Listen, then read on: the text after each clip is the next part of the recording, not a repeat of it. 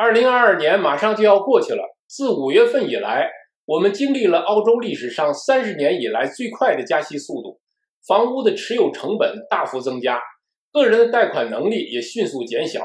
悉尼、墨尔本、布里斯班的房价也经历了一个大幅下跌的过程。这种情况还能持续多久呢？前不久有消息透露说，央行副行长暗示澳洲央行有可能暂停加息。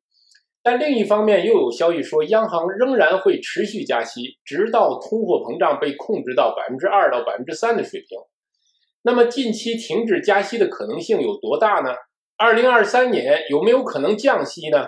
作为房产投资者，我们需要对央行的利率政策有一个前瞻性的预判，在此基础上，才能对澳洲房价的未来走势有一个客观的认识。大家好，欢迎来到澳洲 House Club 频道。我是马克孙，我们这个频道主要是以数据分析的形式和大家一起客观理性的认识澳大利亚房地产市场，从而能够做到理性投资、精准投资。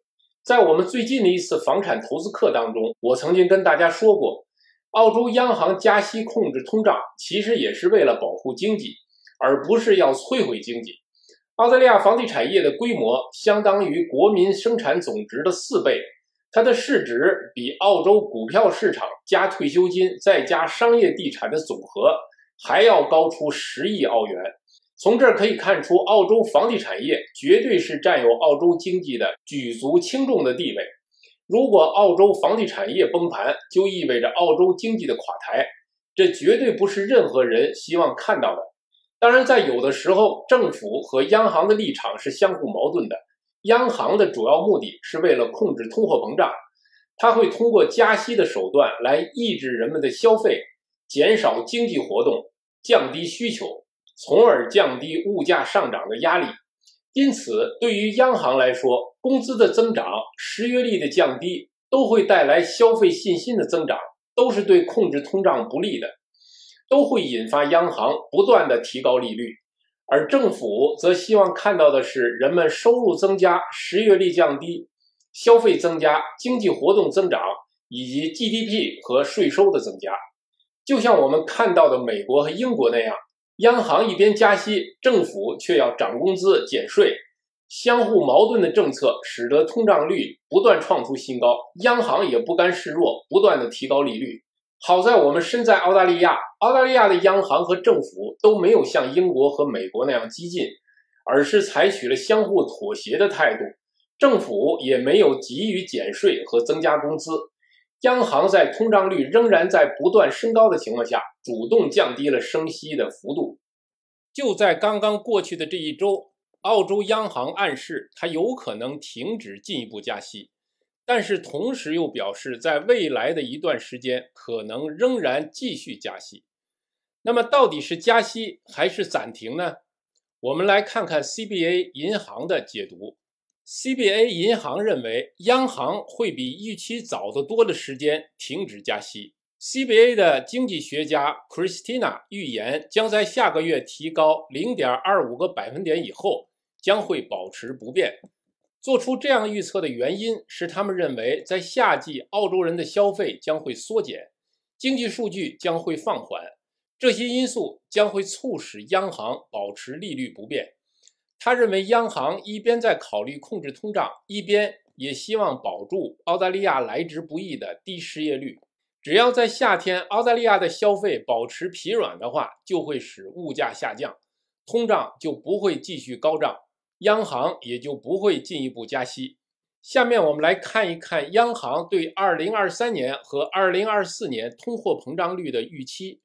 这张图显示了澳洲央行对澳大利亚通货膨胀率的预期。预期到今年年底和明年年初，通胀将达到最高点百分之七点七五，随后就会逐渐下降。一年以后，到2023年底和2024年初。通胀率回到百分之四点二五的水平，再过一年到二零二四年年底的时候，通胀率控制在百分之三。现在已经是二零二二年十一月下旬，离年底已经只有一个月之遥。那么通胀有没有见顶的迹象呢？我们继续来看以下几个数字。我们来看一下澳洲的失业率的曲线，这是澳洲统计局公布的失业率的情况。那么我们看到，澳洲的失业率在疫情以后呈现了一个快速下降的过程。那么到最近几个月，已经达到了十年以来的低点，百分之零点三五，而且在两年以来首次出现低位徘徊的迹象。失业率不再继续降低，也对控制通胀是有利的。我们再来看一下工资的增长情况，这是澳洲的工资增长曲线。我们从图中可以看到，工资也是呈上涨的迹象，但是上涨了多少呢？与通货膨胀率相比是多呢还是少呢？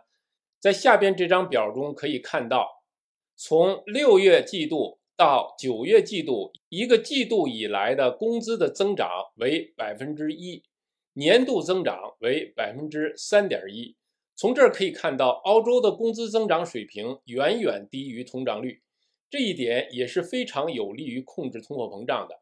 下面这张表表示的是私人部门和公共部门的工资增长情况，可以看到蓝色的这条线是私人部门的工资增长率相对比较高，达到了百分之三点四，公共部门的。工资增长只有百分之二点四。从控制通胀的角度来说，有效的控制工资增长也是控制通胀非常重要的一个方面。我们再来看一下澳元的汇率，澳元对美元的汇率在经历了自四月份以来连续下跌以后，从十月初开始逐步升高。澳元汇率的升高也有利于控制通胀，减轻央行的升息压力。从国际关系和国际贸易方面，澳大利亚总理在时隔六年以后与中国领导人首次会面，这也标志着中澳两国的经济关系恢复正常。澳大利亚也开始从中国大量进口货物，这对于解决澳大利亚供应端短缺的问题将会起到非常大的作用。我们再来看一下国际油价，这是布兰特原油的价格曲线。我们从这张图上可以看到，国际原油价格自九月份开始反弹，两个月以后，最近的价格又开始下降。从原油的价格走势上来看，这次价格下跌很有可能会跌破九月份的低点。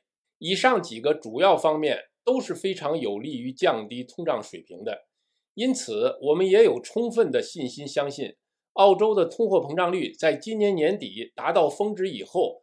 开始下降的概率是非常大的，我们也非常愿意看到央行再加一次息，提高百分之零点二五以后就结束加息的过程。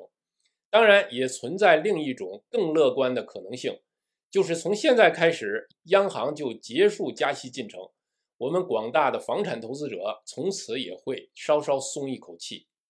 以上就是对未来几个月加息预期的分析，欢迎您在评论区说出您的观点。也欢迎您加入澳洲 House Club 房产讨论群参与交流，感谢您的收看，再见。